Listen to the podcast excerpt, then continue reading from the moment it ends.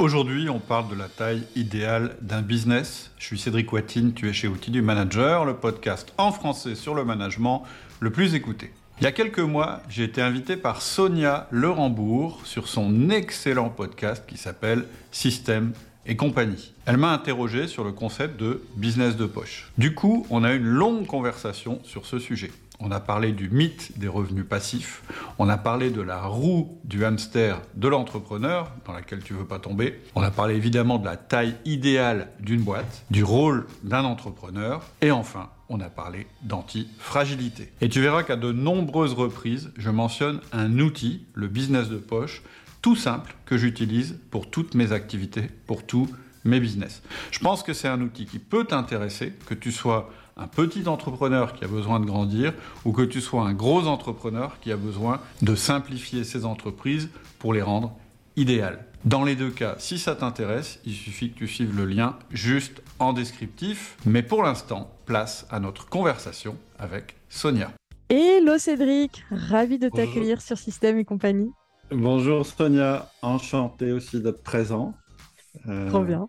Comment vas-tu? Très content que tu aies pensé à moi. Ah, bah alors, franchement, je vais du coup commencer par là. C'était dans mes petites notes, mais c'est évident en fait euh, que d'avoir pensé à toi. Ah Parce que euh, quand j'ai commencé à apprendre, en tout cas à m'intéresser de très très près à toutes ces questions de gestion de projet et de management, j'ai dévoré l'intégralité de tous tes podcasts, je crois. Euh. c'est balèze parce qu'il y en a quelques-uns quand même. Hein. Oui, alors peut-être pas tous, tous, mais je, je pense 450 parce qu'ils n'étaient pas numérotés au début. Donc, oui, ouais, j'en ai, vraiment dévoré beaucoup, beaucoup, beaucoup. Et mmh, bah, c'est la première recommandation de ce podcast, c'est d'aller, euh, de cet épisode, c'est d'aller écouter les épisodes de Cédric si jamais euh, il y a des besoins en management. et donc, du coup, c'était tout naturel pour moi de te proposer de venir euh, papoter de toutes ces questions de gestion d'entreprise sur le podcast. Surtout que depuis que je te suis, il y a une, nouvelle branche un petit peu qui évolue là chez Outils du Manager, mmh euh, un peu plus entrepreneuriale, et c'est celle qui va nous intéresser aujourd'hui. J'en dis pas plus. Super. Ça va être le sujet du jour. Euh, Cédric, je te présente un tout petit peu pour ceux qui ne te connaîtraient pas. Tu es donc le fondateur euh, d'Outils du Manager, qui est en fait le podcast numéro un en France sur le management. Euh, et c'est pas le hasard hein, qui t'a conduit sur, sur ce sujet, puisque tu es entrepreneur depuis de nombreuses années et dans des secteurs complètement différents. Euh, donc, euh, tu n'es pas infopreneur né. non. Euh, et bah, déjà, rien, rien, rien, que de par mon âge. Moi, j'ai commencé à être chef d'entreprise, j'avais, j'avais 29 ans, donc l'infoprenariat, ça n'existait pas à l'époque. Ça n'existait pas. C'est rigolo. J'ai toujours d'ailleurs les, les entreprises en, en dur, on va dire. Oui que j'ai acquise euh, depuis ce moment-là. Ça fait 24 ans euh, que je dirige des entreprises. Et effectivement, j'ai trois entreprises en dur, deux dans le, les arts graphiques et le packaging, une dans la chimie. Et d'ailleurs, là, je suis en train d'en acheter. On vient d'en acheter une et qu'on va remettre euh, en activité dans la restauration, donc encore un autre domaine. Par contre, oui, Outil du Manager, c'est plus récent. J'avais commencé le podcast en 2009. Donc, pas hyper récent, mais euh, plus récent. En fait, oui, à l'échelle du web, 2009, c'est déjà loin. Là, on est en 2022. mais ça reste quand même, euh, ça reste dans le, dans le milieu de l'infoprenariat euh, qu'on connaît très bien. du coup, est-ce que tu peux nous en dire un petit peu plus sur ton parcours? Donc, tu as eu, tu as plusieurs entreprises. ton parcours d'entrepreneur, concrètement, c'est quoi? Est-ce que tu peux nous, nous décrire bah, ça? En fait, moi, j'étais, euh, quand jusqu'à 29 ans, j'étais, j'étais salarié et euh, salarié dans des, dans des entreprises de, taille assez importante, euh, dans un contexte international. mon dernier poste, ça a été contrôleur de, de gestion. D'accord. Et mon job, c'était international et en particulier dans, dans, dans cette branche-là, euh, ce que je faisais, c'est que j'allais dans les entreprises qu'on venait de racheter, je mettais en place, euh, je faisais l'audit euh, post-acquisition et je mettais en place le, la partie reporting. super intéressant quand tu commences à bosser, mais bon, quand tu as un peu envie de, de voir autre chose, c'est pas évident. Et ma volonté, bah, c'était, ça aurait été de prendre la direction d'une de ces filiales. Et ça m'a pas été euh, proposé à l'époque, puisque euh, à l'époque, c'était plutôt les, commerciaux qu'on mettait à des postes de direction, pas tellement les gens du contrôle ou de la finance. Bref. Hmm. Du coup, euh, bah, j'ai cherché des entreprises à, racheter et à, 29-30 ans, j'ai racheté ma première entreprise et puis une autre, et puis une autre. Et puis c'est comme ça que, je suis rentré dans, dans le monde de l'entrepreneuriat. Euh, et, l'histoire, pour faire le lien avec l'outil du manager, c'est que bah voilà, moi j'avais fait une école de commerce, euh, je connaissais bien la stratégie d'entreprise, euh, commercialement je me débrouillais, je savais où je voulais emmener mes boîtes, je savais pourquoi je les avais achetées, etc. Et pourtant, et pourtant, j'ai été assez vite confronté d'abord à une charge de travail euh, qui pour moi n'était pas acceptable, puisque j'étais euh, à l'époque le papa d'une petite fille euh, polyhandicapée, entre autres. Et donc, voilà, je ne pouvais, pas être, je pouvais pas consacrer 100% de mon temps au travail. Et mmh d'ailleurs, je regrette absolument pas de ne pas l'avoir fait à l'époque. Et, et, en fait, donc voilà, il y a un moment, à la fois, je me suis dit, mais je ne peux pas tout faire dans la boîte pour qu'elle pour qu'elle réussisse ses objectifs. Donc, il faut que l'équipe prenne le relais. Et je m'apercevais bien qu'il y avait un truc qui fonctionnait pas, puisque euh, au début de l'année, je disais bon bah voilà, la stratégie c'est ça, c'est ça, c'est ça. J'avais l'impression que tout le monde comprenait ce que je racontais mhm. et était plutôt d'accord. Et bizarrement, à la fin de l'année, quand entre guillemets on relevait les compteurs, on n'était pas du tout là où on aurait voulu être. D'accord. Donc je me suis dit il y a un truc que je ne dois pas piger dans le dans l'équation. Et je me suis assez euh, vite rendu compte que ce, que, ce qui n'allait pas dans mon équation, c'était le management. C'est-à-dire que je vraiment pas doué du tout en management. C'est ce que, c'est ce que je me suis dit. Je me suis dit, bah ouais, mince, alors moi j'ai un problème. Je ne suis pas très fort pour mener les gens. J'ai jamais été euh, euh, le mec qui emmenait tout le temps le groupe de copains. Oui. Été, chef scout ou machin, etc. Bref, mince, il me manque ce truc-là. Et puis, euh, en, travaillant le sujet, en creusant le sujet, et entre autres en écoutant des podcasts, dont un podcast américain qui s'appelle, toujours, qui existe toujours, qui s'appelle Manager Tools, je me suis dit, tiens, euh, le management, en fait, c'est pas forcément euh, un truc qu'on a ou qu'on n'a pas, c'est probablement quelque chose qu'on apprend. Et en regardant plus en détail et vraiment en essayant de comprendre comment ça marchait, je me suis dit, c'est même pas un truc qu'on apprend, c'est un truc qu'on met en place. Hmm. Et comme j'étais quelqu'un euh, à qui euh, tout ce qui est processus système parlait pas mal, puisque c'était ce que j'avais fait précédemment, je me suis dit, en fait, il faut que je mette en place un système de management. Donc un système de management, c'est quoi? Eh bien, ce sont des manières de communiquer avec des êtres humains, une ritualisation de ces hmm. choses-là, pour obtenir des résultats. Alors, quand je le dis comme ça, ce n'est pas, pas, hyper sexy, mais c'est vraiment comme ça que je vois les choses. Et 24 ans après, euh, je, je, suis toujours convaincu de cette idée. C'est-à-dire que une entreprise, pour qu'elle fonctionne, et je pense que ça va être vrai de plus en plus dans les années à venir, on pourra, on pourra en parler, mmh. elle est obligée, elle doit, et il est impératif qu'elle s'appuie sur les humains. Parce que dans l'entreprise, l'humain, c'est l'élément le plus adaptable, le plus, on va dire, antifragile, puis on définira ce que c'est l'antifragilité plus tard. Et donc, elle doit se fonder sur cet élément le plus important qui est l'être humain. Et alors l'être humain, quand euh, on y pense, on se dit oui, mais c'est complètement irrationnel, c'est le monde des émotions, etc. Oui, il y a ça. Mm-hmm. Mais justement parce que l'être humain est complexe, il faut mettre en place un système pour que les êtres humains, à l'intérieur de ce système, puissent tous contribuer à la réussite d'un projet global qui s'appelle une entreprise. Alors, quand je dis tout ça, j'enfonce des portes ouvertes, on en, parle beaucoup, mais après, le mettre en place concrètement, moi, c'est ce qui m'intéressait. C'est-à-dire que une fois que j'ai un peu compris comment ça, que, c'était logique, c'est-à-dire que ça faisait sens, que c'était appuyé sur des principes, je me suis dit, OK, mais je commence par quoi? Qu'est-ce que je fais en premier? C'est quoi la première marche pour mettre en place un système de management qui fonctionne.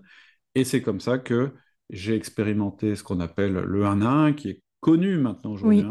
le one-on-one, le one-to-one, dont tout le monde parle et, essaye de mettre en application sans vraiment forcément savoir d'ailleurs euh, ce qu'il faut faire. Mais au moins, il y avait un premier outil à mettre en place. OK.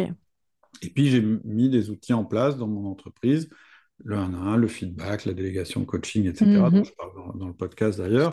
Et puis j'ai construit mon système de management que j'ai peaufiné, et puis et je me suis rendu compte, mais c'est un truc, c'est un truc de fou, ça marche super bien, euh, je travaille. euh, euh, je, je passe beaucoup moins de temps qu'avant dans mon entreprise. Ma charge mentale est raisonnable.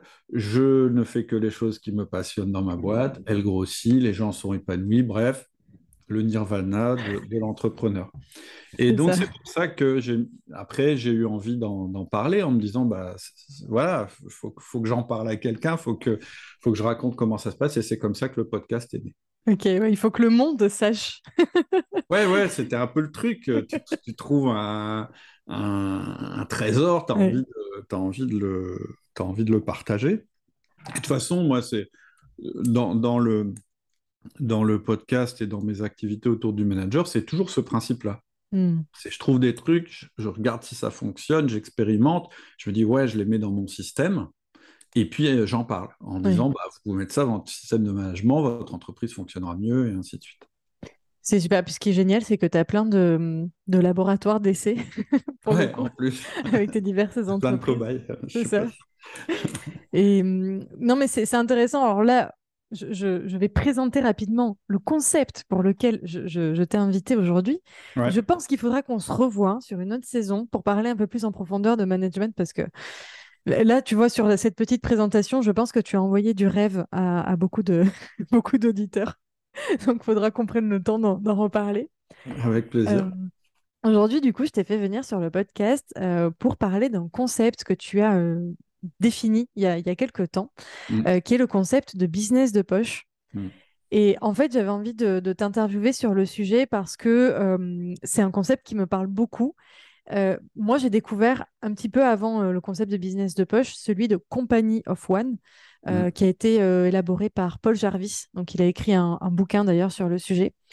Et, et du coup, en, en- en lisant tes emails sur le sujet de business de poche, je me suis dit, mais waouh, c'est la même chose en quelque sorte. Enfin, ça, ça se ressemble beaucoup. Et tout à l'heure, en off, tu me disais, ben non, je ne sais pas qui c'est, euh, Paul Jarvis. Donc, euh, Non, non, moi je connais pas. hein. Intéressant, of- du of coup. One, ça me dit quelque chose, mais je sais pas. euh, je, je- ne connais pas le concept, je ne connais pas la personne. Je vais, je vais aller voir d'ailleurs. Du coup, bah oui, je te le recommande grandement du coup. Bah ouais, du coup, super. Alors, le- l'idée, Je le note. Avec grand plaisir.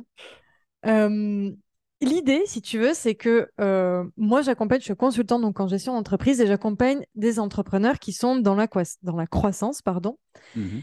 euh, et qui sont systématiquement embarqués par leur, euh, par leur croissance, par leur hyper-croissance, euh, et qui, malheureusement, parfois pensent qu'il n'y a que cette, euh, cette voie-là, parce qu'on ne parle pas beaucoup de, de, de- de voies euh, différentes, en fait. On parle de croissance, on parle de scalabilité, euh, dans, le milieu de la startup, on parle de scale-up, etc.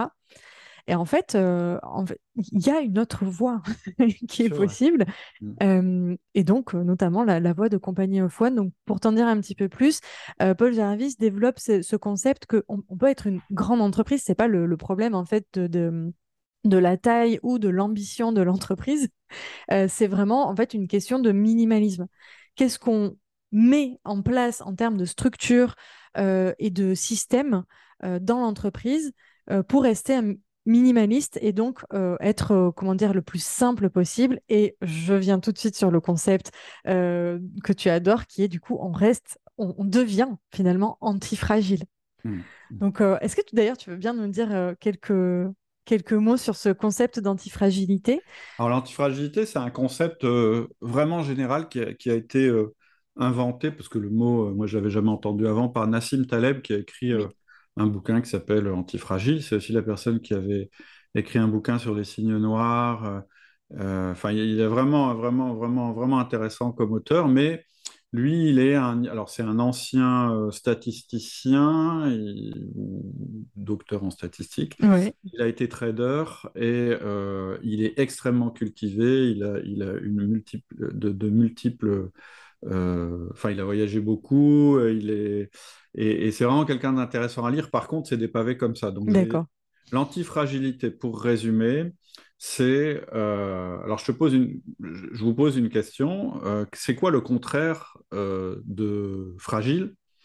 je pense que si vous vous posez la question, ce qui va vous venir avant qu'on vous ait parlé d'antifragilité, c'est le mot robuste, solide. Quelque chose qui est fragile, c'est quelque chose dont si je, si je, le lâche, il, se brise. Mm. Quelque chose qui est solide, si je le lâche, il résiste. Donc, on se disait, bah, l'opposé de fragile, c'est robuste. Sauf que si on va encore plus loin après la solidité, on trouve vraiment l'inverse de la fragilité. C'est-à-dire que quelque chose qui est antifragile, lorsqu'il tombe, il ne va ni se briser, ni rester identique. Il va se renforcer hmm.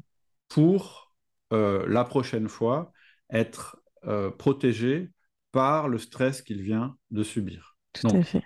Antifragile, euh, pardon, c'est il y a une crise, j'explose. Solide, c'est il y a une crise, je résiste, mais je ne me modifie rien. Hmm.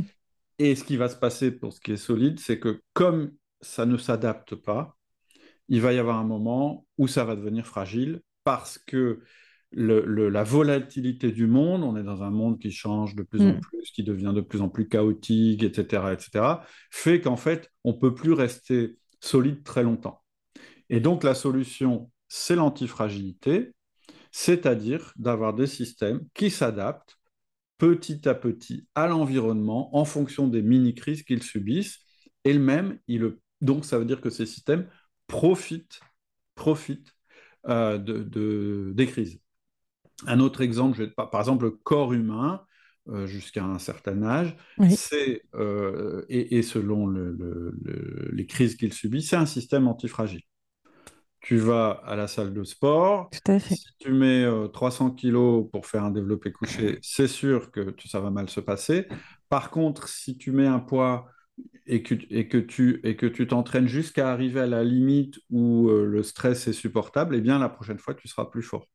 Tout à fait. Euh, il fait du soleil dehors, tu es tout blanc, c'est l'hiver, tu sors, tu t'exposes pendant trois heures, tu brûles, tu tues ta peau. Par contre, tu t'y exposes de manière moins longue, eh bien, tu vas développer euh, une capacité à résister au soleil. Donc ça, c'est de l'antifragilité. Une fois qu'on a compris le concept, comment on le transpose euh, au niveau de l'entreprise? Eh bien, on le transpose en disant, il y a des entreprises fragiles, il y a des entreprises solides et il y a des entreprises antifragiles. Les entreprises fragiles, c'est celles qui sont trop petite pour pouvoir encaisser le stress. Mm. Quand tu me disais, bah moi, dans, les gens qui me, euh, que, je conseille, il y en a beaucoup qui sont dans l'hypercroissance, qui n'ont pas une minute à eux. Tout à fait. Euh, du coup, ils sont tout le temps au bord du burn-out, etc. Clairement, ils sont dans une position fragile. Ensuite, une entreprise solide, ce sera une entreprise extrêmement figée.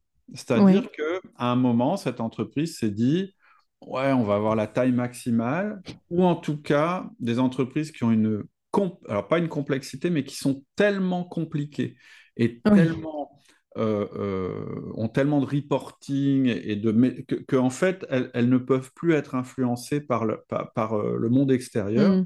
Et donc petit à petit elles vont exploser. On, en voit pas mal d'ailleurs qui n'ont pas qui pas bien résisté aux dernières crises, des enseignes des noms très très connus, etc. etc. Et donc l'antifragilité, ce serait euh, bah, d'avoir passé le seuil quand même, euh, je dirais, de la fragilité, et, mais de rester quand même antifragile. Et, et ça, c'est vraiment quelque chose qui, qui m'a beaucoup intéressé parce que pour moi, la manière, la manière d'être antifragile, eh bien, c'est de se reposer sur les éléments antifragiles qu'on a dans l'entreprise. Les éléments antifragiles dans une entreprise, c'est quoi? C'est les êtres humains. Et du coup, en réfléchissant à ce concept et en regardant, en fait, tu vois, quand j'ai lu le livre, euh, souvent une révélation, c'est pas quelque chose de complètement nouveau que tu apprends. C'est tu lis le bouquin et tu dis ah, je le savais. Oui, c'est ça.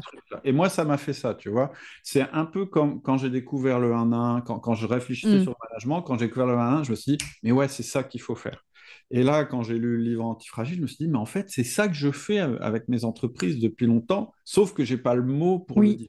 Tu n'avais pas le, le, concept, en fait, mais là, tu as conscientisé, on va dire, le. C'est ça, tu mets un nom, tu mets dessus. Mm. Et alors, quand, quand, tu commences à faire ça, du coup, tout, plein, de nouveaux domaines s'ouvrent parce que tu te dis, mais du coup, je pourrais peut-être l'appliquer en marketing, mais du coup, je, exact.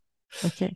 Donc voilà la définition de, l'antifragilité et puis euh, ce qu'on peut en faire. Bon, après, je répète, le bouquin est super, je vous le conseille, c'est un gros pavé, mais en plus, il a une manière d'écrire qui est vraiment euh, mm.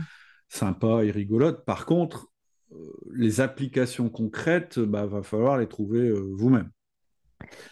Il n'y a pas de mode d'emploi tout fait. Non, il n'y a pas de mode d'emploi tout fait. Il y a quand même un truc qui dit, c'est l'histoire de la. Tu, parlais de minimalisme, et du coup, je comprends pourquoi. Mm. Euh, donc, comment il s'appelle Paul Jarvis. Oui. Il parle d'antifragilité et qui lie ça au minimaliste parce que il y a vraiment un truc dont il faut se méfier et qui est souligné euh, par euh, Taleb, c'est d'avoir une structure tellement compliquée avec plein de strates, etc., qu'en fait, on peut plus s'adapter. Exact en creusant, euh, moi, moi j'ai un autre euh, concept hein, dont, je dont, tu, veux que je parle aujourd'hui, c'est le concept de ce que j'appelle le business de poche. C'est ça. En fait, je me suis rendu compte que à un moment, euh, quand tu... Moi, moi c'est des rachats d'entreprises. Hein. D'accord. L'entreprise que j'ai créée, c'est Outils du Manager. Les autres entreprises que j'ai, ce sont des rachats. Mais peu importe, le... à un moment, quand tu quand tu grossis, quand tu fais grossir ton activité, en fait, il y a une phase où elle est trop petite, donc elle est en danger, etc. Et puis tu la fais grossir, ou elle grossit parce que tu as du succès, etc. Mhm. Et tout d'un coup, ça devient très compliqué. Il y a une espèce de seuil que tu franchis, et tout d'un coup, euh, euh, alors, euh, soit tu es tout seul, donc c'est le cas quand, tu as très peu de salariés, donc ton temps est saturé, donc tu deviens moins bon. Donc en fait, ton temps est tellement euh, euh, saturé que en fait ça génère euh, de la fragilité. En tout cas, ça, t'enlève ton antifragilité parce que finalement, pour rester à flot, eh bien, il faut que tu bosses. C'est ça. C'est le premier, je, t'en reparlerai tout à l'heure, mais, mais c'est ce que j'appelle moi la deuxième roue du ouais. Et puis, quand on continue à grandir, il va y avoir un moment où, bah, ça y est, ah, ça y est, ça commence à, fonctionner, etc. Alors, on, parlera tout à l'heure de la taille critique d'une entreprise, mm. selon moi. C'est le moment où, en fait, euh, ça y est, tu as des gens qui, enfin, qui, qui, ont compris euh, ce qu'ils devaient faire, qui prennent des décisions eux-mêmes, mais les bonnes décisions. Tu as aussi une certaine redondance. Oui. Alors, alors, nous, on nous a toujours appris à l'école, euh, non, il ne faut pas de redondance dans une entreprise, il faut que tout soit super optimisé, etc. Mais ça, c'est une source de fragilité. Pourquoi?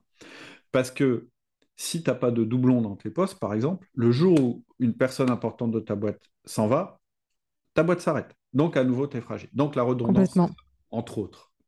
Ça peut être du stock dans d'autres euh, sociétés. Dans d'autres secteurs, oui. Mm. De manière de faire les choses, etc.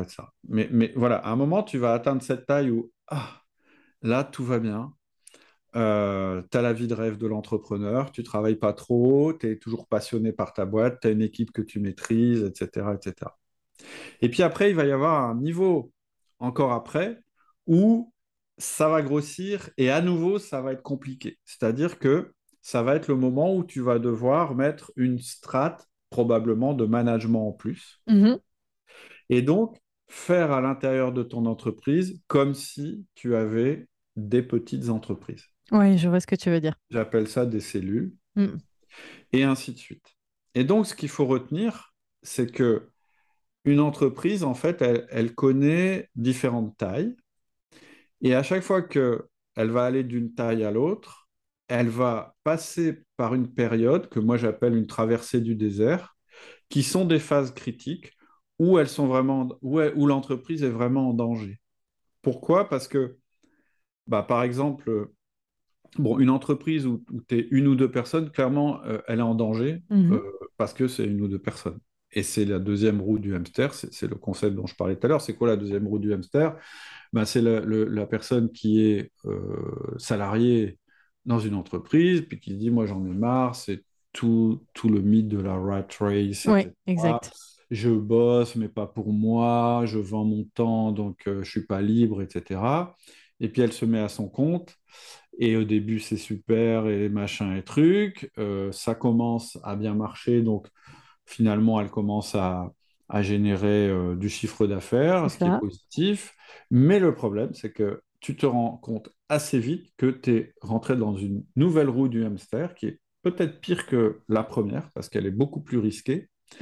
Parce que là, si tu arrêtes de courir, tu es directement sur la paille. C'est-à-dire, c'est, c'est tous ces infopreneurs, tous ces entrepreneurs euh, individuels ou, petites boîtes, hein, ça arrive aussi chez les artisans, qui se rendent compte que dès qu'ils sont malades, bah, leurs revenus euh, sont absents. Dès qu'ils prennent des vacances, euh, leurs clients râlent. Oui, exact. Qui n'ont plus une seule, un seul espace dans, leur tête, qui n'ont plus du tout d'espace mental pour autre chose que le travail. Et là, on, bah, en général, on arrive au burn-out. Exact.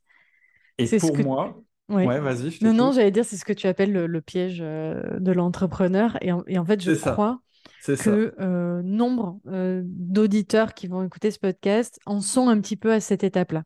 Voilà. C'est-à-dire que les choses, enfin, l'entreprise a, bien évolué, on, a atteint un premier palier. Ouais. Donc en fait, ce palier nous a amené dans, dans, dans, ce piège. En fait, mince, je me suis fait attraper dedans. Je suis en train de courir dans ma roue. Alors, on me dit qu'il y a des solutions, mais comment je fais en fait pour, euh, pour arrêter de courir dans la roue euh, sans se retrouver euh, soit à tourner en même temps que la roue ou, ou, simplement être éjecté, ce, qui, ce qui est un peu le, pire scénario. mais, mais tu sais, je, pense que oui, on le voit chez les infopreneurs, on, on le voit chez les coachs, etc. Mais en fait, en fait, on le voit aussi chez les artisans. Oui, C'est-à-dire que, que, moi, je, par exemple, un plombier euh, qui réussit, en fait, tu as beaucoup d'artisans qui oscillent, et, c'est super dangereux, entre je suis tout seul, mmh. j'embauche une ou deux personnes, mais en fait, je me rends compte que ça marche pas parce que finalement, ça me génère des problèmes de relations, par exemple. Tout à fait ou bien le gars est malade, ou bien euh, il profite du système, c'est souvent ce qu'on dit. Et, en fait, finalement, mais en fait, j'ai toujours mon boulot de plombier à faire, mais en plus, il faut que je fasse du management. Donc en fait, euh, où je gagne, quoi. Et du coup, ben, ils reviennent à la taille euh, initiale, et puis ils réessayent. Et, en fait, ils progressent pas. C'est-à-dire qu'en permanence, ils font le yo-yo entre une, une ébauche d'entreprise et un entrepreneur individuel. Et en fait, ce risque-là, il existe aussi euh, chez les infopreneurs. C'est exactement le même risque. Et donc, toute la question, ça va être de comment je passe de la taille où je suis fragile à une taille où, ça y est, je suis antifragile. Pas forcément en étant énorme. Moi, moi je conseille, euh, enfin, moi, moi je, c'est ce que je te disais euh, en off tout à l'heure. Je dis oui. Major, c'est pas une très grosse boîte, on fait pas un chiffre d'affaires monstrueux, on pourrait peut-être faire trois fois plus de chiffres. Mais voilà, peu importe. Euh, moi, ce que je sais, c'est que je prends mon pied, mhm. que j'y passe pas toute ma vie, que mes équipes sont heureuses et épanouies à l'intérieur et que je suis euh, très rentable avec beaucoup de trésors. Et donc, je suis un entrepreneur heureux. Et puis, euh, si j'ai envie, j'irai plus loin. Si j'ai pas envie, euh, j'irai pas. Et donc, c'est là où je me suis dit, bah, en fait, il doit y avoir une taille. Il doit y avoir une taille où, en fait, tu es dans cette situation-là où tu as le choix de mhm. rester comme ça ou de grossir, etc. etc. Et c'est ce que j'appelle le business de poche. Génial. Et en regardant un petit peu les, stats, et puis en regardant autour de moi, et puis mon expérience, etc., j'ai vu que ça, cette taille-là, c'est entre... Allez, c'est autour, on va dire... Euh, on va distinguer peut-être euh, le, les activités où il y a de en dur ou pas en dur. Oui. Euh, mais voilà, c'est une taille de boîte euh, en général qui est inférieure, qui, qui est entre 5 et 15 personnes. Ok. Alors pourquoi, pourquoi je dis entre 5 et 15 Parce que avant 5, euh, tout dépend quand même vachement de toi. D'accord. Et après 15, alors 15, ça veut dire que pour moi, hein, en termes de management, une équipe qui fonctionne, c'est 5 à 8 personnes. Ok, oui. En, fait, Tous oui. Les 5 à 8 personnes, il faut mettre un relais managérial. C'est ça. Donc, quand tu es à 15, ça veut dire que tu gères une partie des personnes et tu as un bras droit qui gère une autre partie des personnes. Exemple, euh, moi, je vais gérer par exemple les commerciaux et puis euh, je vais avoir un directeur de production ou l'inverse si je suis plus dans la prod, etc. D'accord. Et puis, tu peux aller euh, encore un cran au-dessus où tu dis, ben non, maintenant, en fait, moi, je vais plus que manager des managers. Mais là, en général, ça veut dire que, que tu, passes, euh, tu passes un autre seuil. Donc, l'entreprise, le business de poche, pour moi, le business idéal, c'est cette taille-là. C'est un business qui doit être très rentable parce que, enfin, qui doit gagner de l'argent parce que quand on ne gagne pas d'argent, on est dans la roue du hamster. Donc, ça veut dire que ça doit faire des marges. Ok. Tu travailles euh, raisonnablement, c'est-à-dire que tu fais pas des semaines de 80 heures, tu travailles pas le week-end, etc. Parce que c'est une sorte de fragilité. Tu apportes de la valeur à tes clients. C'est-à-dire que qui dit valeur dit marge, hein, c'est redondant, mais c'est notre manière, manière de le voir. Et ton job, ça n'est plus de générer du chiffre d'affaires, mais c'est de générer de la valeur hmm. ou de générer des actifs. C'est quoi un actif dans une entreprise? Alors, je vais parler, euh, un actif dans une entreprise, classiquement, c'est les machines, euh, c'est les brevets, c'est les stocks, etc. Mais moi, je ne vais pas parler de ça. Moi, moi pour moi, l'actif principal, c'est ce qui va générer de la valeur à ta place. Et le jour où, au lieu de travailler à créer du chiffre d'affaires, c'est-à-dire euh, le tous les jours, tu réussis à te dire maintenant, maintenant, je vais créer des choses qui vont créer de la valeur pour moi, eh bien, tu es au deuxième niveau. Je t'ai dit, il y a un switch qui est la deuxième roue du hamster. Ça, c'est une situation dans de laquelle il faut sortir le plus possible. Mhm. Le deuxième switch mental, donc premier switch mental, il faut bien se dire que c'est pas parce qu'on est infopreneur qu'on est sorti de la roue du hamster. Au contraire, on est mhm. rentré dans une autre roue du hamster dans laquelle euh, ça va être très très, enfin, qu'on peut pas arrêter. Parce que si on l'arrête, malheureusement, la boîte s'arrête. Tout s'arrête, oui, complètement. Premier switch mm. mental, de se dire non, non, c'est pas parce que je suis infopreneur que je suis sauvé, pas du tout. En fait, je viens de me mettre dans quelque chose de plus difficile et mon job maintenant, c'est d'en sortir pour aller au, next step. Le deuxième switch mental qui est vraiment important quand je rencontre des, entrepreneurs, c'est, et, et ça, ça vaut pour une petite boîte, une grosse boîte, toutes les tailles de boîte, c'est de se dire j'arrête de travailler dans mon business hmm. et je travaille sur mon business. C'est-à-dire, et c'est euh, un gars qui s'appelle Michael E. Gerber, un Américain qui a, dit ça, lui, il parlait beaucoup des franchises, etc. Mais, mais je veux dire, tout ce qu'il dit, c'est en plus, euh, il est assez intéressant à, à écouter parce qu'il a une manière de parler qui est intéressante. Et en fait, qu'est-ce qu'il dit? Il dit, si tu as une boîte et que tu travailles dedans, tu n'as pas une boîte, tu as un job. Tu as un job, je suis complètement d'accord. Voilà, tant que tu n'as pas compris que la manière de sortir de la roue du hamster, c'est de sortir de ta boîte, après je vais expliquer ce que ça veut dire sortir de sa boîte, eh bien, tu n'as rien compris. Trop bien. Qu'est-ce que ça veut dire sortir de sa boîte? Oui. Ça veut dire, ça veut dire que tu ta boîte doit pouvoir vivre sans toi, en résumé. Oui. Et ton job, par contre, ça va être quoi? De faire en sorte, ça c'est moi qui le dis, que ta boîte devienne de plus en plus antifragile. Comment une boîte devient de plus en plus fragile? En exploitant, entre guillemets, au mieux les éléments antifragiles qui sont à l'intérieur, c'est-à-dire les humains qui y travaillent. Donc, il faut qu'ils soient, soient euh, heureux, qu'ils se sentent, qu'ils aient des bonnes relations et qu'ils comprennent le monde dans lequel évolue la boîte, parce que c'est eux qui vont créer les futurs actifs de la boîte. Ton mmh. système de management, c'est ton premier actif, parce que c'est de lui que vont dépendre tous les autres actifs. Voilà l'idéal. L'idéal, c'est quand tu as réussi à sortir de ta boîte, c'est-à-dire qu'aujourd'hui, le quotidien de toi, ta boîte ne dépend plus de toi. C'est-à-dire que si tu pars en vacances six mois, on pourra parler des revenus passifs si tu veux après, mm, mais mm. si tu pars en vacances six mois, eh bien, quand tu reviens, tu as toujours une boîte avec des gens dedans. Et cette boîte, elle a continué à générer de la valeur alors que tu n'étais plus au quotidien dedans. Ça, c'est pour moi le Graal de l'entrepreneur et euh, ça détermine la taille idéale de ton entreprise qui dépend des secteurs, etc. Ça, voilà, ça détermine un tas de choses. Ok.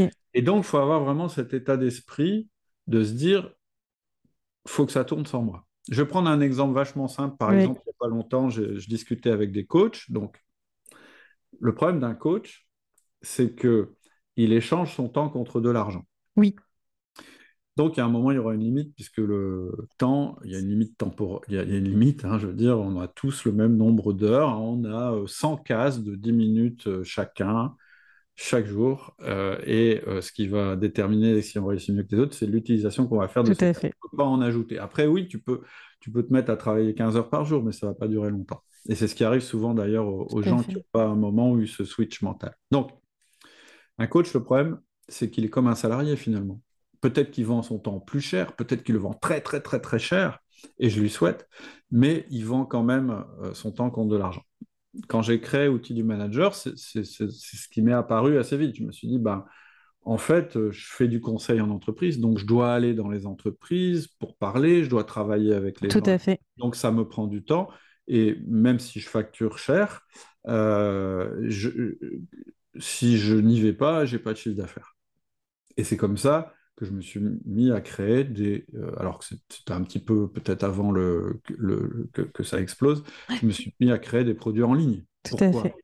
Bah, en fait, je venais de créer des actifs. C'est-à-dire qu'au lieu d'avoir moi le client, il y a moi qui crée des actifs et les clients.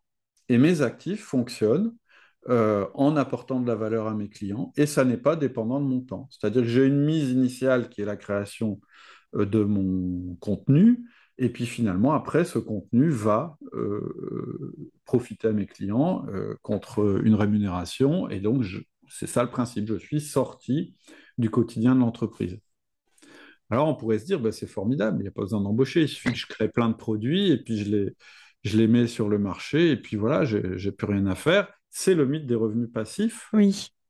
Et alors, moi, je, connais ce truc-là, je trouve que c'est super, ça fait rêver, etc. Mais euh, j'y crois pas. J'y crois pas parce que d'abord, j'ai jamais rencontré déjà quelqu'un qui ait des vrais revenus passifs. Des revenus différés, oui. C'est-à-dire que oui, il y a des gens qui produisent beaucoup de travail et ça leur fournit une valeur pendant un moment, sauf qu'à un mhm. moment, ça fait comme ça. Donc pour moi, mhm. la première raison, c'est que j'ai rencontré personne qui l'ait fait même euh, le créateur du concept, enfin celui qui, en parle beaucoup, qui est, euh, comment il s'appelle, euh, le gars qui Tim, écrit la Tim Ferriss. Tim Ferriss. Bon, il reconnaît lui-même et il le dit partout aujourd'hui que c'est qu'il travaille. Enfin, il travaillait déjà l'écriture de son bouquin a failli le tuer tellement ça a été dur à écrire. Et c'est un mec qui bosse comme un dingue etc. Alors j'adore euh, le bouquin, je l'ai trouvé super. Le concept est intéressant en fait. Euh, voilà. Voilà, l'idée est intéressante, mais ça, pour moi, ça, voilà, ça, ça, marche pas. Je veux dire, mm. d'autant plus que notre monde change beaucoup. J'en ai parlé tout à l'heure. On est dans un monde chaotique qui change, etc. Mm. Donc, ce qui est vrai aujourd'hui, ça sera, faux demain. Et si tu n'adaptes pas ton système en permanence, ou si quelqu'un ne l'adapte pas en permanence, tout à fait. Par exemple, tes, collaborateurs, collaboratrices, eh bien, à un moment, ça va plus marcher. Première chose qui, me dérange, c'est que j'ai jamais rencontré personne qui avait réussi euh, un tel système. Le deuxième, euh, la deuxième idée qui, me dérange aussi, c'est que euh, Tim Ferriss, il parle du concept de muse. Hein, c'est business qui rapporte sans oui. il appelle ça des muses.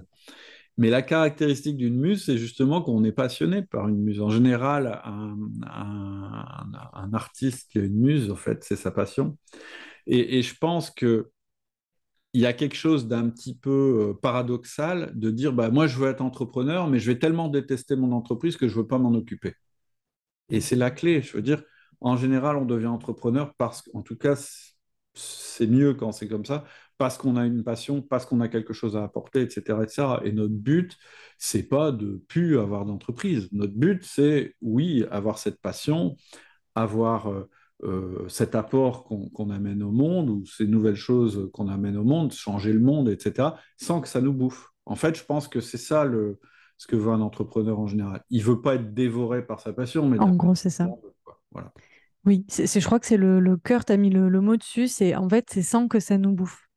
Parce que euh, travailler au sein, dans, travailler dans l'entreprise, c'est OK, on peut, on peut encore faire des choses dans son entreprise et c'est pas mal, c'est pas interdit. Pas du tout. Moi, moi, moi alors, je peux, tu vois, mes entreprises en dur où je délègue beaucoup, euh, donc j'en ai une avec un directeur, une autre qui a actuellement plus de directeur, donc quand je, je repris en, direct, ça me prend une journée par semaine.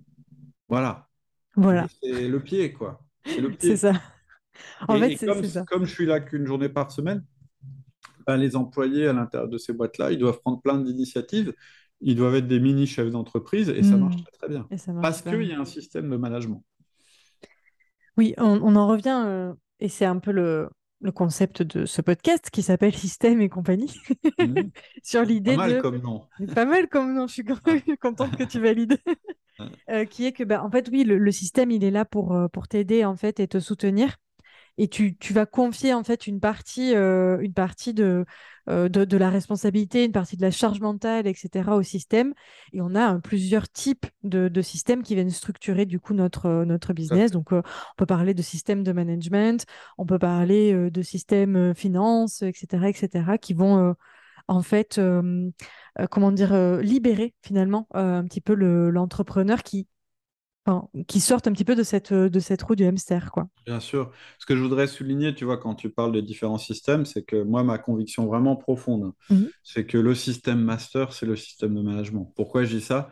Parce mmh. que tous les autres systèmes sont générés par des êtres humains. Ton oui. système de finance, ton système Tout à fait.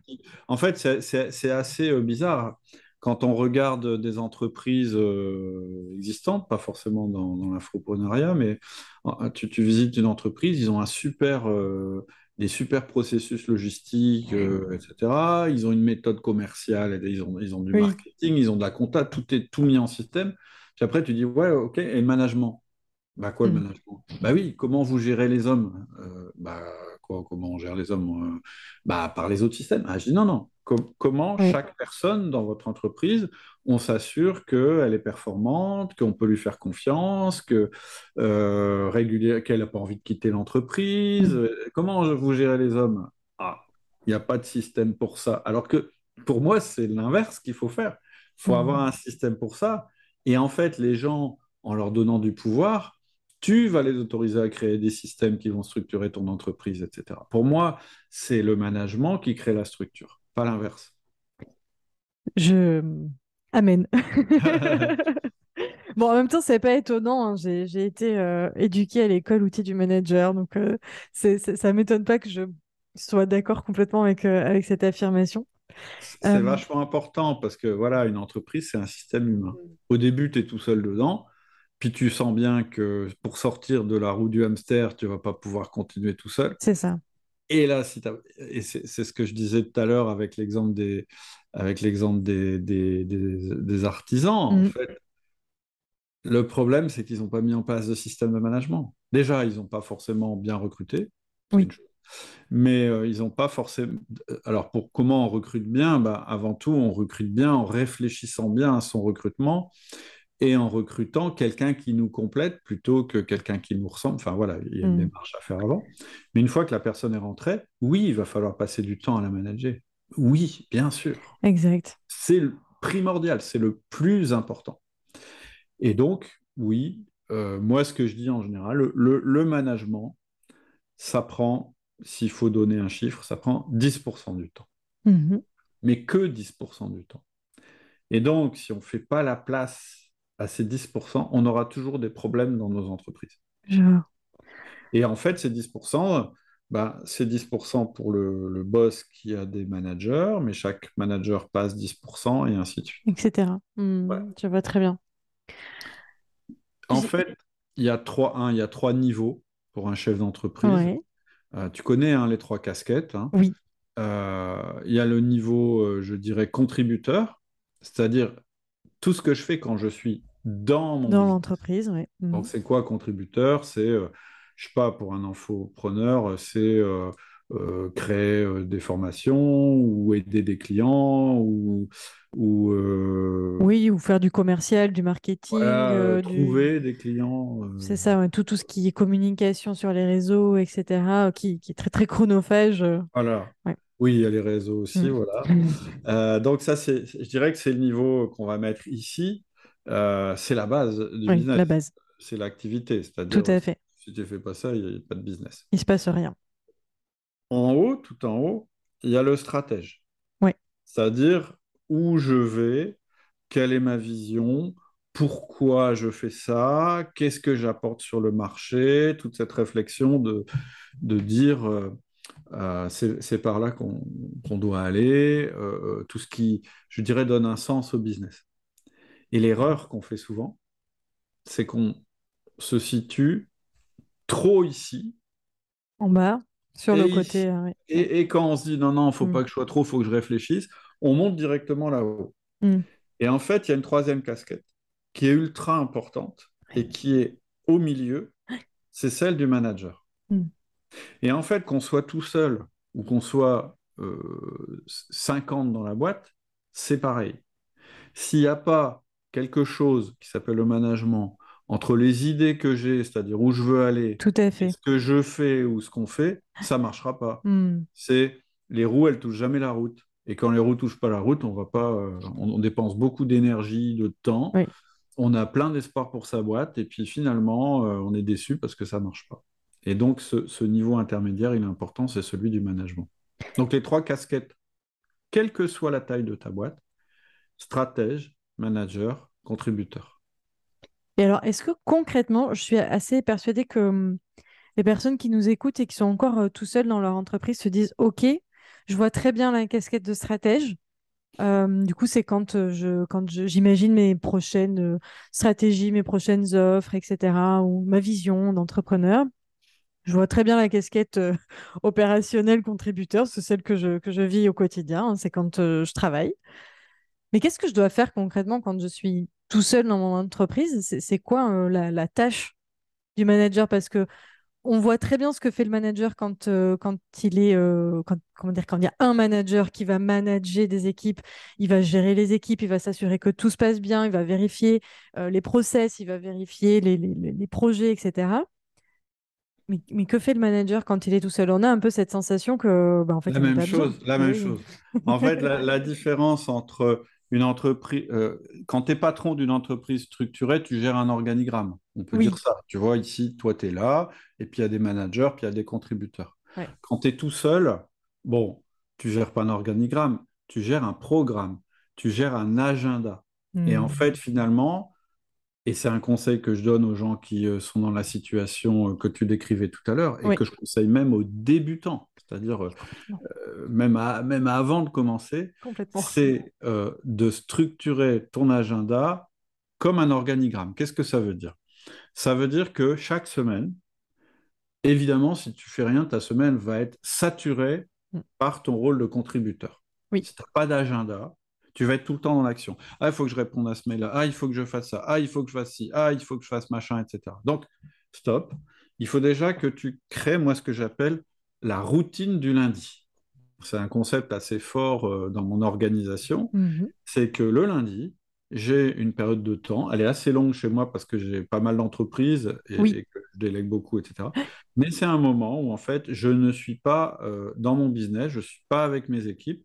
Je suis, par exemple, ici et je réfléchis. Donc, je suis au niveau stratégique. C'est-à-dire, régulièrement, je me dis, mais tiens, mon business, est-ce qu'il fonctionne bien? Tiens, qu'est-ce qu'on pourrait euh, faire de plus, faire de moins? Le marché, ce qui va bien, etc. Tu vois, ça, je suis encore dans mmh. la stratégie. Mais je vais aussi faire du management. Alors, c'est quoi le management quand tu es tout seul? C'est le management de ton temps, finalement. C'est-à-dire que tu vas, à ce moment-là, programmer ta semaine et euh, dire bah, j'ai une routine euh, qui consiste à répondre aux réseaux sociaux, mais c'est une heure par jour, et donc c'est une heure, j'en fais pas plus, j'en fais pas moins, etc. Mmh. J'ai une routine pour, euh, j'en sais rien, moi, créer un podcast, donc c'est quoi ma routine Et je vais la décrire. Donc d'abord, je cherche un thème. Ensuite, je fais ça. Ensuite, je... Et je vais l'écrire. Je vais l'écrire. Et donc, en fait, finalement, ma semaine, elle va être composée de routines de choses que je dois faire régulièrement pour tenir mon business à flot. Et en fait, ça, c'est la contribution que je fais à mon business. D'accord? C'est mon rôle de contributeur. Donc, je vais créer des espèces de petits créneaux de temps où je vais rentrer dans la peau de la personne qui s'occupe des réseaux sociaux. Hmm, je vois très bien. Très, très, très important de faire ça. Pourquoi? Parce que ça te prépare pour la suite. Parce qu'à un moment, quand ton business va fonctionner bien, qui va générer du chiffre d'affaires, tu vas te dire, bon, mes routines maintenant, elles saturent tout mon temps. Je ne peux pas en faire plus. Je peux augmenter mes prix, je peux, voilà. Mais, mais je sens que, et puis je suis en surchauffe, je vois bien, euh, ça me prend la tête, euh, mon agenda est saturé, donc je suis fragile. Hein, c'est ce que je disais tout à l'heure. Hein. un agenda antifragile, c'est un agenda où il y a des trous. C'est comme, euh, en architecture, hein, un bâtiment qui supporte, qui, qui, les, bâtiments qui résistent le mieux au tremblement de terre, c'est ceux qui sont souples. Oui, c'est vrai. Ils sont durs, compacts, etc. Ils sont pas antifragiles, donc ils pètent. L'agenda, c'est pareil. Quand tu as un mm. agenda blindé, à un moment, t'exploses parce que c'est euh, c'est la roue du hamster. Donc, il y a un moment, tu vas dire, euh, bon, je m'en sors plus tout seul. Et ce qui est formidable, c'est que déjà, tu auras créé cette habitude. Première chose qui va être formidable, c'est que tu as créé cette habitude d'avoir du temps pour toi et du temps pour le management. Ah, bah ce temps-là que tu prenais pour manager ta semaine, tu vas pouvoir le prendre pour manager la personne que tu vas recruter. Tu as déjà cette habitude qui est en place, qui est, énorme, mm. qui, te donne de l'avance sur n'importe quel euh, mm. entrepreneur individuel. La deuxième chose, c'est que comme tu as créé tous tes petits créneaux et que tu as décrit ce que tu faisais dedans, bah, tu as tes fiches de poste. Et donc, tu vas pouvoir te dire, Qu'est-ce que je délègue là-dedans? Mon organigramme, il est déjà fait. Je suis dans toutes les cases de l'organigramme. Dans quel cas je ne veux plus être? C'est-à-dire les réseaux sociaux, moi, en fait, je le fais parce que je suis obligé, mais ça me gave. Donc, je vais prendre quelqu'un pour les réseaux sociaux. D'ailleurs, ça peut être un sous-traitant, hein, ce n'est pas forcément un salarié, hein, ça peut être ce que tu veux. Ou bien, euh, bon, bah, moi, le marketing, en fait, ça me gave. Ou bien, euh, et voilà.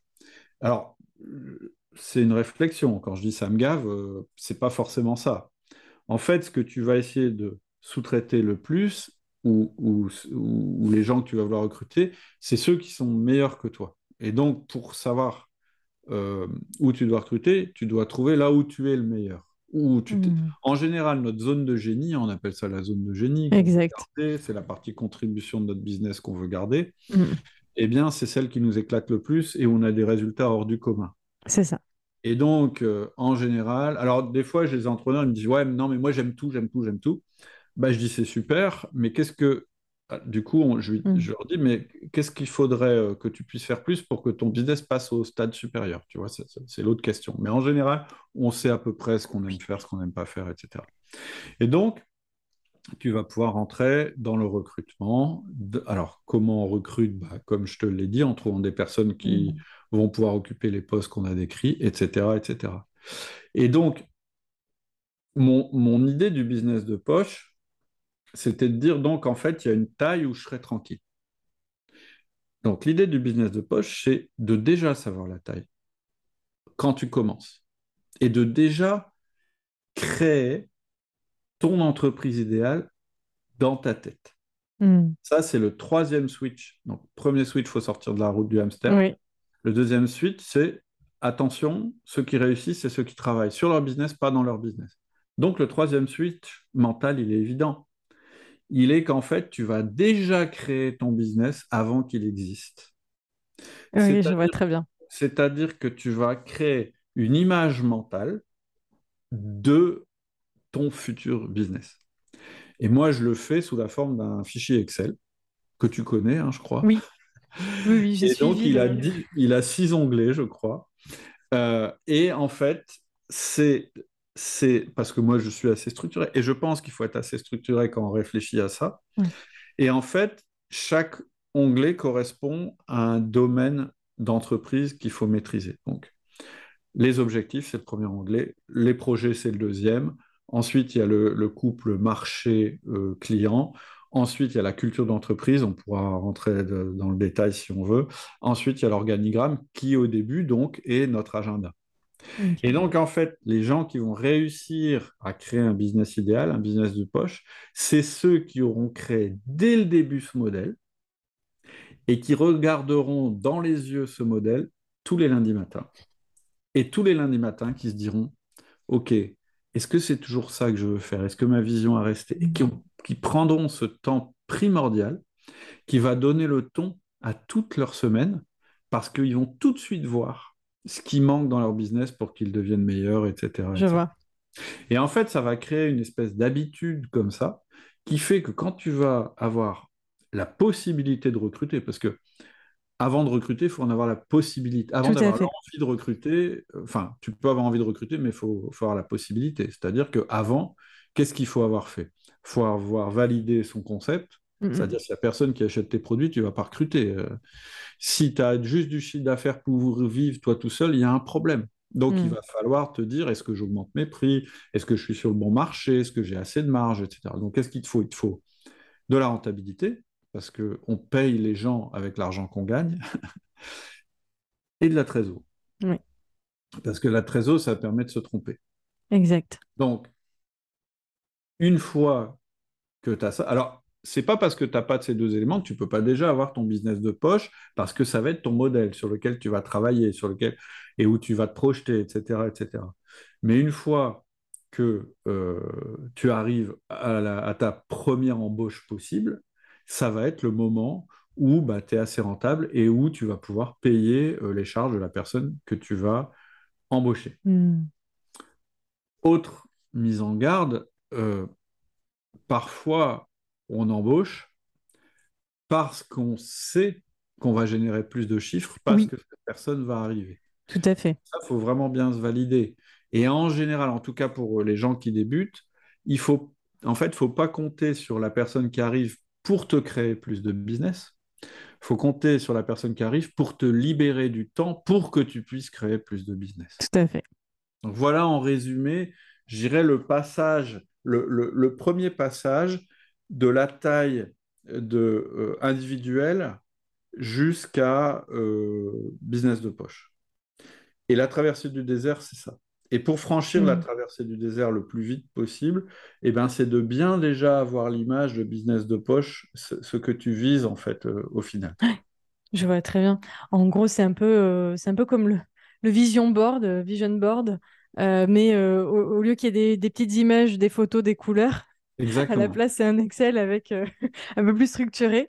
Ouais. mais on peut avoir les deux. Je veux dire, moi, ça ne me dérange pas. On peut avoir les deux.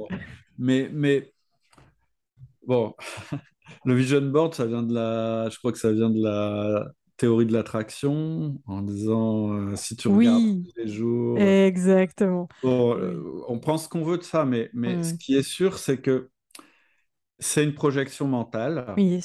Et quand on a la bonne projection mentale, on prend les bonnes décisions, tu vois quand on a une idée très claire, très simple aussi. Bah, pourquoi j'ai pris un fichier Excel et que j'ai mis des cases pour le faire?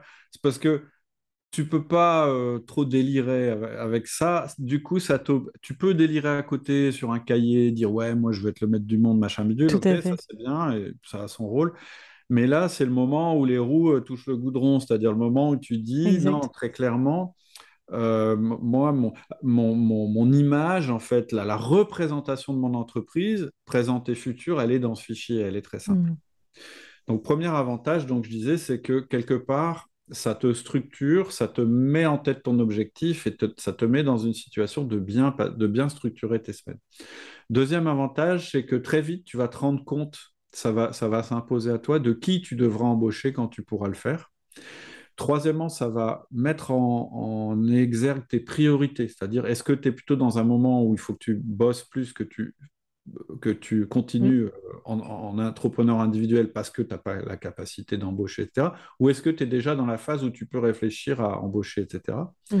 Quatrième avantage, la clarté que tu peux communiquer à tes équipes. C'est-à-dire que mon business de poste, je peux l'utiliser je peux le partager à mes équipes, elles peuvent le voir pour comprendre ce vers quoi on voit et elles mm. peuvent même y contribuer.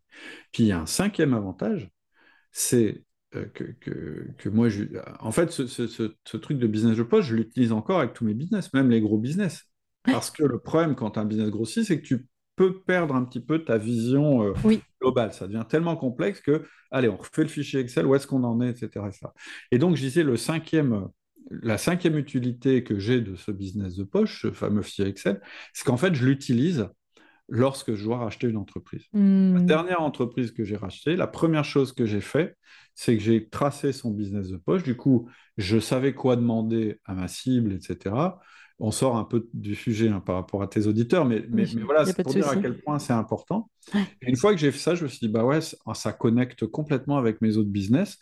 et en fait, ça va être synergique avec mes, autres business. Cette entreprise mm. dans la chimie, en fait, elle a des applications, plein d'applications dans mes autres business. Ok, je vois. Et donc, l'idée après, si tu veux aller au seuil d'après, alors on va rêver un peu pour ceux qui veulent, c'est d'avoir une galaxie de business de poche.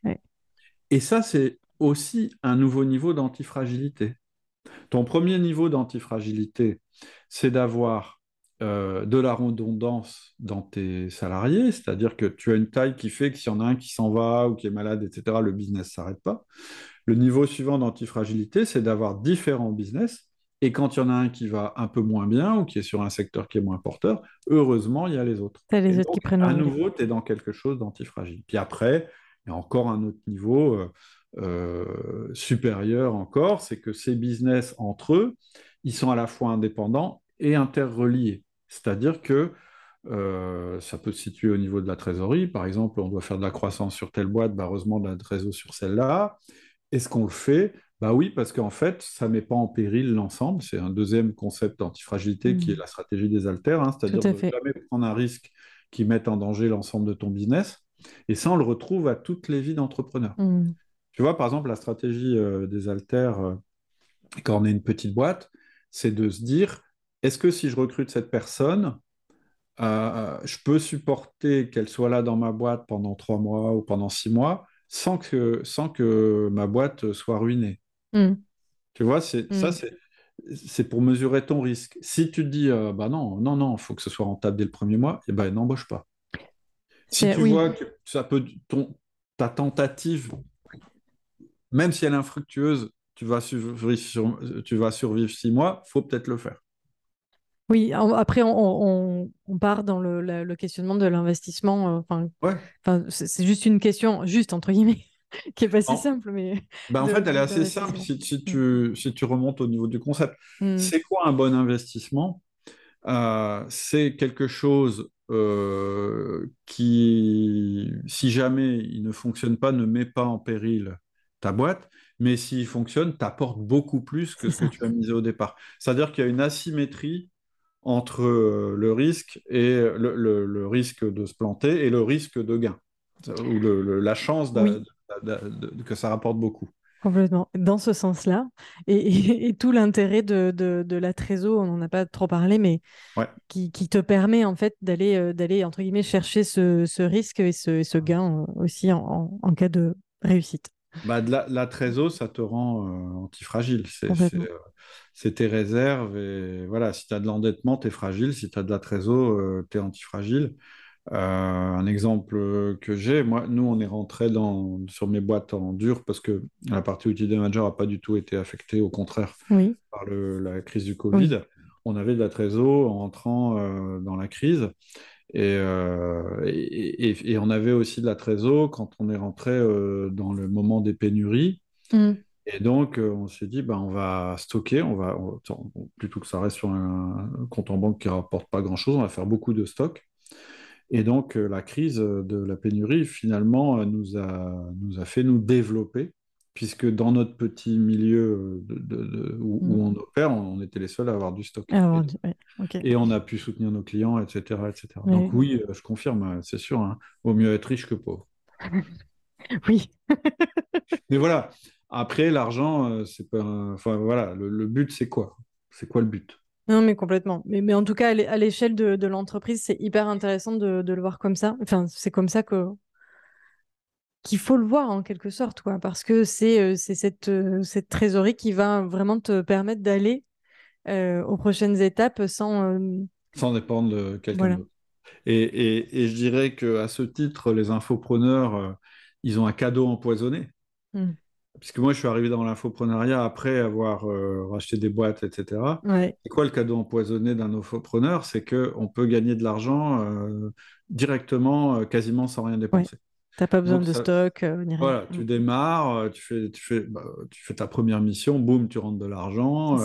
Ça, c'est incroyable par rapport aux autres entreprises où il faut d'abord mettre de l'argent pour mettre du stock. Et, tu veux dire, tu ouvres un restaurant, avant que tes, les gens paye le, paye le, repas, il bah, faut mm. avoir stocké la bouffe, faut avoir euh, payé le loyer, il faut avoir dépensé l'énergie, etc. Donc, formidable. Pourquoi je dis empoisonné? C'est parce que du coup, ça n'apprend absolument pas à gérer la trésorerie. Mm. Et donc, très vite, un autre risque euh, classique chez les infopreneurs, tu en évoquais un tout à l'heure qui est euh, bah, je recrute, mais en fait, ça me donne encore plus de. Enfin, le premier risque, c'est la roue du hamster. Le deuxième risque, c'est quand j'embauche, en fait, je me rends compte que je dois manager. Donc, en fait, finalement, euh, ça me prend plus de temps et je m'en sors pas. Le troisième risque, c'est la pub, c'est-à-dire, euh, je dois tout. je, pour, pour pouvoir alimenter ma machine, j'ai beaucoup de frais en pub et un Mm. jour ça me rattrape, etc., etc. Oui, complètement. Oui, oui, cette non-maîtrise de la, de la trésorerie, euh, en fait, je crois qu'elle engendre, moi, moi, ce que je vois, c'est beaucoup de palpitations euh, euh, assez, assez fortes chez beaucoup d'infopreneurs qui, en effet, ont une grosse rentrée d'argent Ouais, ou ont beaucoup de, d'entrées de- d'argent. C'est, c'est très bien, c'est, bon signe. Le, le chiffre d'affaires est un indicateur très intéressant. bien Mais c'est vrai que on ne sait pas toujours quoi en faire. On nous a pas appris on- dans l'infoprenariat, on n'a pas eu cette culture un petit peu de, de la gestion de la trésor, etc. Donc, euh, euh, c'était bien de, de le rappeler, euh, de le rappeler Ouais, aujourd'hui. ouais. Ouais, ouais, il y a quand même une charge. euh, moi, j'ai découvert ça. Moi, je fais pas beaucoup de pub, mais je me suis rendu compte que ça peut être un gros poste, c'est la pub. Et là, en Oui, l'occurrence, tu payes avant de voir. Et quand tu payes et que oui, ça, et que tu vois pas, faut quand même avoir prévu ton coup. c'est ça. Jamais dépenser un truc qui puisse mettre en péril votre boîte. hein. Vraiment, vraiment. Mm. Ça, c'est un concept antifragile très simple, mais qui est dur à suivre.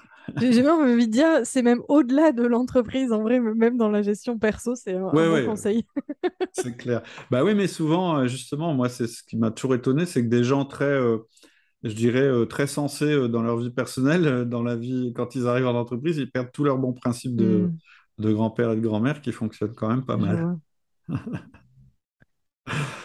Un immense merci pour euh, cet échange. Bah, Je crois qu'on a fait à peu près le tour. Tu sais, depuis tout à l'heure, je, je, je regarde un petit peu mes questions. Je me dis, OK, ça on a traité, ça on a traité, ça Il y a peut-être des trucs qu'on n'a pas vus, hein.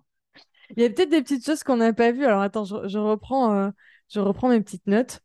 Euh, on a parlé du piège de l'entrepreneur, du mythe des revenus passifs, de la taille idéale de l'entreprise. Euh, ah, on n'a pas parlé en effet euh, de, de la valeur euh, d'une boîte où le dirigeant est indispensable. En effet. Ouais. Alors ça, en plus, c'est une question, je pense qu'on va, on va prendre quelques minutes dessus. C'est une question d'autant plus intéressante que chez l'infopreneur, on a beaucoup de business models qui sont basés sur le personal branding Mm. et où finalement le, le, le dirigeant est absolument nécessaire au, au bon fonctionnement de la boîte, ne serait-ce que pour l'image en fait. Souvent, c'est lui le produit. Mm. Et euh, et il y a beaucoup d'infopreneurs qui ont cette difficulté. Euh, alors, il y en a qui ont cette volonté euh, de se sortir, mais ils savent pas comment parce qu'il y a le problème du personal branding. Mm. Et il y en a d'autres qui ont euh, cette difficulté aussi de mindset, de bah oui, mais non. Enfin, j'ai j'ai pas envie de me sortir de, de, de la boîte. Est-ce que tu peux nous faire un petit topo là-dessus? C'est quoi ta vision euh, justement de, de ce point de vue-là? Bah, en fait, ça rejoint le deuxième euh, switch dont j'ai parlé, qui est euh, travailler dans- sur sa boîte plutôt que dans sa boîte. Mhm. C'est une première étape. Après, clairement, hein, dans, dans le monde de l'infopreneuriat, et je m'inclus, effectivement, il y a cet aspect d'image et de personal branding qui est, import- qui est important. Mais ça ne veut pas dire que euh, vous devez être euh, au four et au moulin. Ça veut juste dire que il faut que ce que votre boîte produise soit cohérent avec euh, votre business de poche. C'est-à-dire que oui, l'image est importante.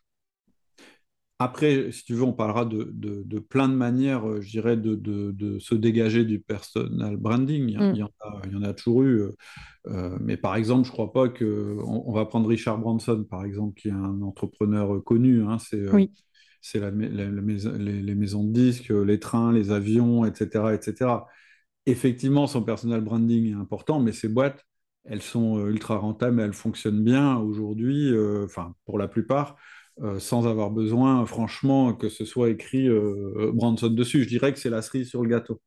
Et je Je pense que c'est surtout ça qu'il faut viser. Comment on se sort du... du- La, la première chose, comment on se sort de sa boîte? Bah, en déléguant au maximum tout ce qui ne dépend pas de nous déjà au niveau personal branding, Mhm.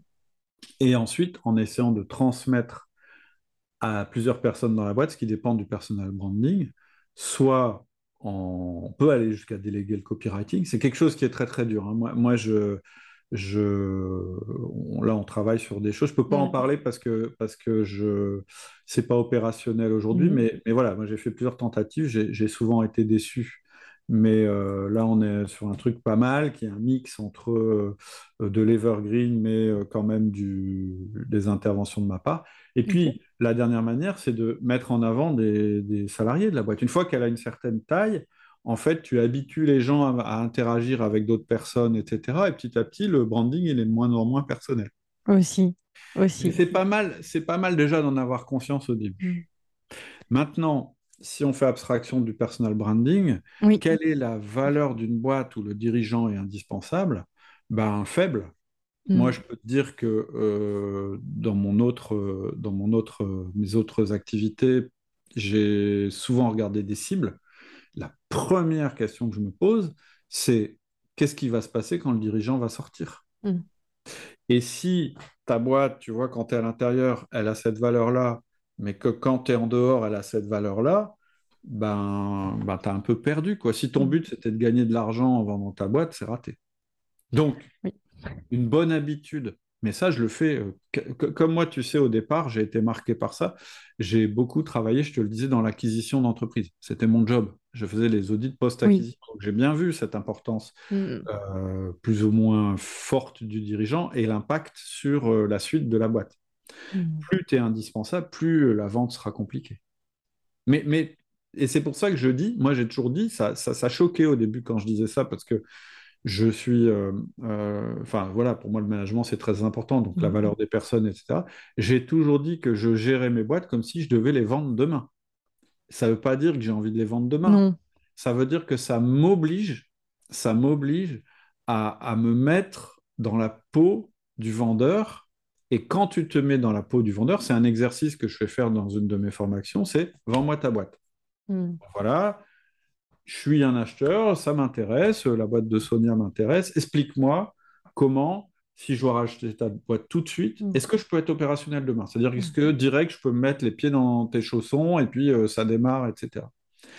Et donc, non, en général, c'est non, parce que voilà. Bon, bah alors comment je devrais faire pour que ce soit vendable? Et du coup, tout ce que tu vas écrire en disant, bah, il faudrait que y ait ça. En fait, mm-hmm. ça peut être ton plan d'action. Tout à fait. Pourquoi mm. Parce qu'en fait, te mettre dans la position de quelqu'un qui va vendre sa boîte, c'est exactement la même démarche que te mettre dans la position euh, de quelqu'un qui a envie de prendre des vacances ou qui a envie d'avoir des week-ends tranquilles, en tout cas dans la position de délégation maximale. Complètement. Oui, ou, même se permettre d'être fatigué, euh, malade, euh, voilà, il n'y a, rien de pire que, d'être euh, malade et, de ne pas s'autoriser en fait à quitter le, travail parce que sinon la boîte ne tourne pas. C'est l'horreur. Exactement. Et, je vais plus loin.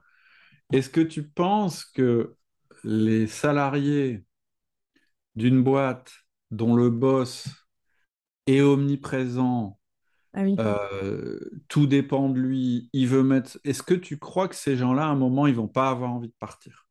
Ah, J'en suis certaine. Qu'est-ce que ça veut dire? Qu'est-ce que ça veut dire? Ça veut dire, mais là on est, on est à des stades de développement de boîte mm. un peu plus importantes que ce dont on parlait tout à l'heure. Mm. Et ça veut dire qu'à un moment, les gens chez toi, ils doivent se sentir des mini-entrepreneurs. Et pour qu'ils puissent se sentir des mini-entrepreneurs, il faut que tu leur laisses de la place. Tout à fait. Et il faut qu'ils aient le droit de faire des erreurs.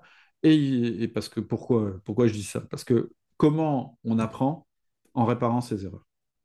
Le pire, c'est d'avoir un boss qui tu fais une erreur, il dit Ah, mais non, euh, bon, bon, bah attends, c'est rien, je vais. Je vais le faire. Et qui te sauve. Non, non, mais je vais appeler le client, etc. Hmm. Résultat, tu as fait une erreur, tu t'es fait engueuler, et puis tu sais toujours pas comment tu feras la prochaine fois. Alors si ton boss te dit Ah, là, là, tu as fait une erreur, mais bravo pour l'initiative, mais maintenant, comment tu fais? Je hmm. t'écoute. Ça, là, on apprend. et là, tu crées des salariés, entre guillemets, qui vont être épanouis, qui vont se sentir entrepreneurs, qui n'ont pas envie de te quitter. C'est ça. Parce qu'en fait, la clé, hein, quand tu me dis, même dans le personal branding, il y a un moment où il faut que les gens se sentent investis et que eux, ils puissent, ils puissent contribuer et, participer à l'intérieur de la boîte. C'est ça la voie pour sortir du personal branding. Après, est-ce qu'il faut changer de nom? Est-ce qu'il faut qu'on voit plus ta tête, mais euh, la tête de ton nez et pas... On s'en fout.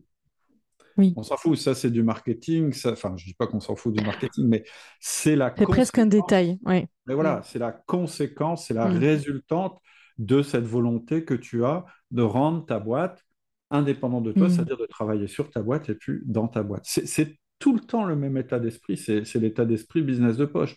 C'est dans ton tableur Excel, un, un moment, euh, qu'est-ce que tu as réussi à, ne plus faire toi-même? C'est ça. Trop bien. Je, suis euh, ravie qu'on ait fini sur ce, dernier point, en fait, parce qu'on ne l'avait pas abordé, mais en vrai, il est super important, ce côté, euh, en fait, arriver à déléguer sereinement, laisser ses collaborateurs faire des erreurs.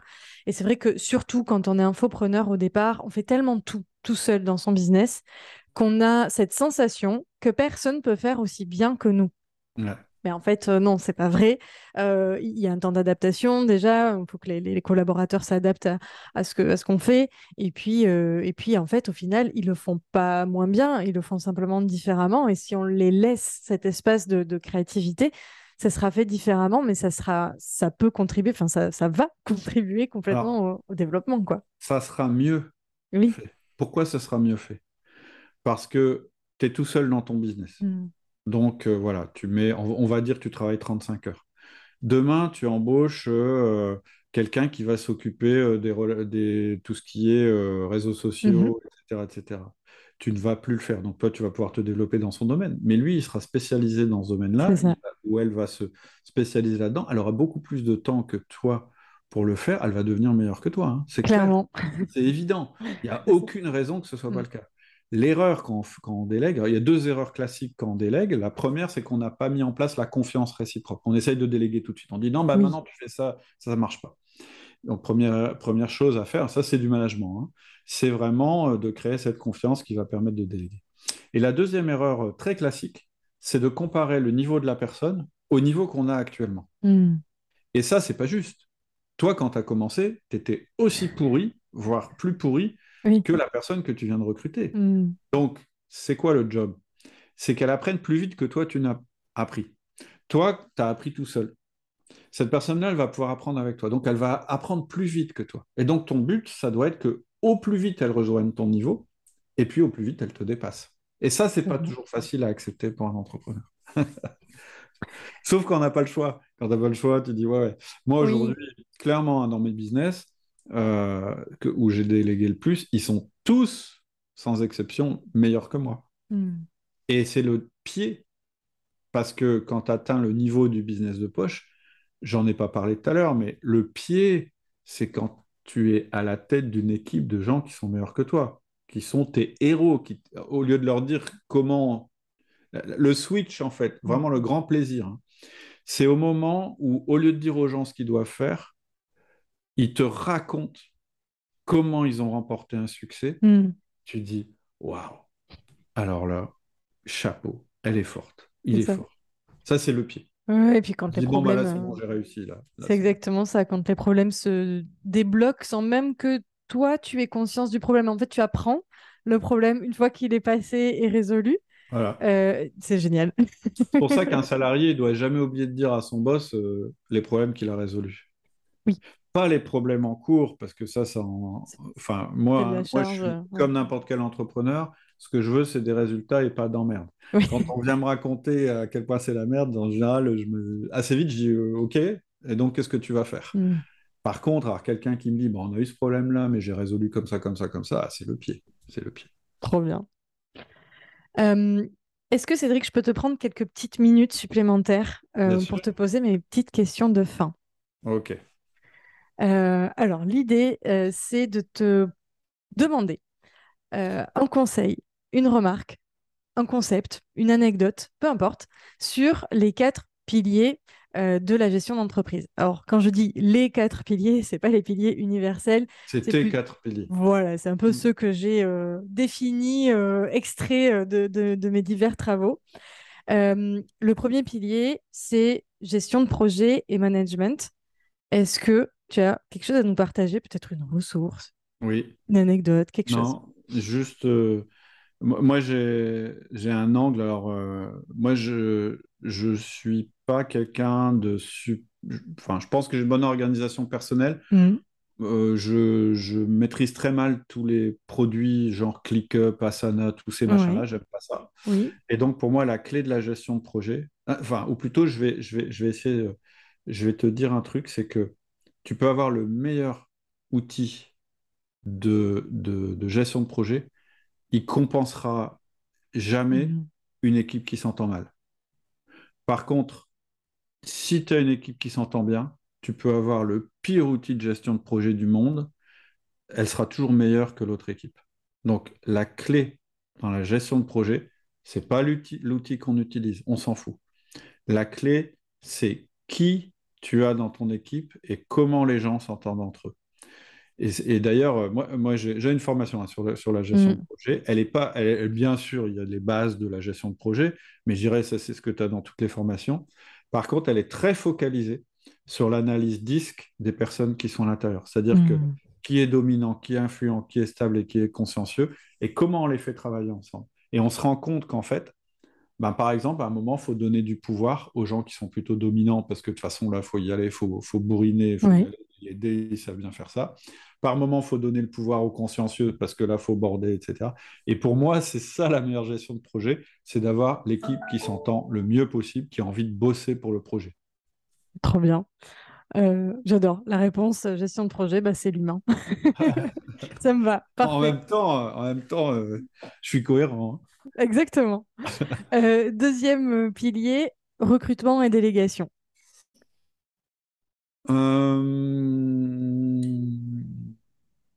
Bah, délégation, on en a un petit peu parlé tout mm. à l'heure. C'est ce que je te dis, c'est que c'est que voilà, c'est le Graal pour moi du manager ou du chef d'entreprise, c'est le recrutement. Et euh, c'est la délégation, pardon, c'est-à-dire c'est le moment où euh, bah, c'est eux qui te racontent ce qu'ils font. Hmm. C'est ça qu'on veut atteindre. Maintenant, euh, et je vais faire le lien avec le recrutement, maintenant pour atteindre ça, faut recruter les le, le, process, c'est ça. Il faut recruter les bonnes personnes. On fait monter les, ben, les bonnes personnes dans le bus. Tim Collins. on fait des 1-1 pour développer la confiance. Et donc là, on délègue pas pour l'instant. On fait des feedbacks pour être capable de dire ce qui va, ce qui ne va pas à quelqu'un, et il y a une manière de le dire, parce que si on le dit de la mauvaise manière, on crée des conflits, de la frustration. Ensuite, ça va générer de l'autonomie, on n'est pas encore à la délégation. Ensuite, on va faire du coaching en disant, bah, tu vois, pour t'améliorer, tu pourrais faire ça et ça et ça. Et là, on pourra faire de la délégation. Donc, il y a un process. Ce qu'il faut retenir sur la délégation, c'est que c'est un processus, Ce c'est mmh. pas quelque chose euh, comme ça. Ouais, c'est pas un claquement de doigts. Hmm. Voilà. Et sur le recrutement, euh, pareil. Un recrutement, c'est un processus. Hmm. On ne recrute pas au feeling. Ne recrutez pas au feeling. Le feeling, c'est une chance sur deux. Et je peux vous dire que maintenant, les candidats, de toute façon, ils savent ce qu'il faut dire. Donc, qu'est-ce qu'il faut valider Le plus important, si vous voulez être sûr que le recrutement se passe bien, eh bien, c'est que la personne vous prouve qu'elle est capable de faire ce que vous lui demandez. Alors, ça paraît bête comme phrase, mais c'est quand même le plus important. Mm. Et donc, dans une phase de recrutement, il y, a, il y a deux phases dans un recrutement. Il y a la phase négative et la phase positive. La phase négative, c'est j'essaye que cette personne, je trouve tous les contre-arguments pour ne pas prendre cette personne. C'est le mm. plus important. N'essayez pas de séduire les collaborateurs au début. Mm. Au début, vous devez traquer le truc qui fait que vous n'allez pas les recruter. Comme ça, vous allez faire une méga sélection vous n'allez garder que les gens qui sont au-dessus de la barre. Et avec ces gens-là, alors vous allez euh, creuser et, vous allez euh, les séduire, les attirer, etc. Les gens, en fait, ils vont. si le processus de recrutement est difficile, c'est plutôt positif pour les meilleurs. Les meilleurs, si euh, ils arrivent, on les prend direct, ils disent Oh là là, c'est quoi cette boîte? Ceux où c'est un peu dur, eh ben, on a envie d'y aller, quoi. Génial. Je vais très vite, hein, mais... donc il y a un process pour recruter, c'est ça qu'il faut retenir. C'est pour le feeling. Comment on fait pour être sûr que la personne pourra faire ce qu'on a lui faire faire? Bah, On regarde si elle l'a déjà fait. Déjà, c'est une bonne méthode. Si elle n'a pas d'expérience, bah, on fait des tests, etc. etc. Trop, trop bien. Oui, d'ailleurs, je, je, précise que je pense que sur ces quatre sujets, euh, gestion de projet, recrutement, les deux suivants, c'est finance et leadership. Je pense que tu dois avoir plusieurs, euh, enfin, je suis sûre même que tu as plusieurs podcasts euh, sur le sujet. Donc, si vous avez envie de creuser euh, les concepts de Cédric à ce sujet, n'hésitez pas. Ouais, ouais, on a fait plusieurs podcasts sur, sur tout ça. Complètement. elle a un petit mot sur le suivi, la gestion des finances, en fait. une bah, idée, un concept dessus. Bon, bah, on l'a dit. Hein, la trésor. marge et trésor. ok. Faites de la marge, gagnez de l'argent, refusez les clients. Mm où vous savez qu'ils vont pas générer beaucoup de marge, n'hésitez mm. pas à pricer euh, élevé, vous aurez les meilleurs clients. Et, voilà, un client qui vous embête, etc., euh, sortez-le. Next. voilà. et, et, travaillez avec les gens avec qui vous aimez bien, qui sont prêts à payer vos services, etc. Première chose, ça c'est la marge. Et puis la trésor, bah, c'est ce que je disais tout à l'heure. Vous bossez pour générer de la trésor. La mm. trésor, c'est l'oxygène d'une entreprise. C'est simple, hein. c'est comme pour mm. nous. Euh, on n'a pas d'oxygène, on est mort. On a de l'oxygène, on vit, mais c'est pas notre but dans la vie d'avoir de l'oxygène. Bah, la trésor, c'est pareil. L'argent, hein. une entreprise, elle vit et elle meurt à cause de l'argent. Mais le but, c'est pas d'en avoir le plus possible. Le but, c'est d'en avoir pour euh, pouvoir euh, résister aux crises, faire des investissements, etc. Trop bien. Et dernier point, le leadership. Est-ce qu'il y a quelque chose qui te vient là-dessus? Bah, Le leadership, c'est le truc dont on parle le plus. Mmh. Alors que je pense qu'on devrait parler plus souvent de management. OK. Le, leadership, il s'assoit sur le management. C'est-à-dire que euh, c'est ce que je disais tout à l'heure. Je dis, quand on parle trop de leadership, c'est-à-dire euh, la capacité à emmener les équipes, à faire rêver, etc., le risque, c'est qu'on oublie la couche management. D'accord. Après, j'ai plein de choses à dire sur le leadership, mais là, ce que je veux dire, c'est que vous trouverez tout ce que vous voulez sur le leadership. Il y en a des bouquins, etc. Ce qui, est important, c'est que votre leadership il soit relayé par un bon management, sinon ça ne marchera pas. Ce sera Trop bien. J'adore, euh, j'adore du coup ce dernier euh, point euh, concept qui va un peu à l'encontre de ce qu'on entend généralement. C'est juste parfait et qui rejoint ton concept de base qui est ben, comment dire, ta cellule de base, c'est le management, quoi. Donc, ah, c'est euh, clair, c'est ce qui rend le reste possible. C'est ça. Euh, Trop bien. un immense merci pour ton temps, un immense merci pour, pour cet échange. Je pense que c'est une espèce de podcast pépite à écouter avec un cahier, un carnet de notes et un, crayon. où est-ce bah, qu'on peut oui, pardon, vas-y. Ouais, ce que je dire, je peux peut-être vous faciliter la tâche pour les notes. J'ai, on en a parlé, hein, j'ai une séquence de mails qui décrit vraiment euh, dans l'ordre, parce que là, on est parti dans tous les sens, le concept de business de poche. Euh, Génial. Voilà, je te donnerai le lien, c'est gratuit. Hein, il suffit de, de, cliquer, de mettre son nom, puis euh, chaque jour, vous allez recevoir pendant, je ne sais plus si c'est 8 jours ou 10 jours, chaque concept dont j'ai parlé, illustré, etc., autour du business de poche et sur l'importance de modéliser son business pour, euh, pour prendre les bonnes décisions. Trop bien. Un immense merci aussi pour ça. Je mettrai bien évidemment le lien en description.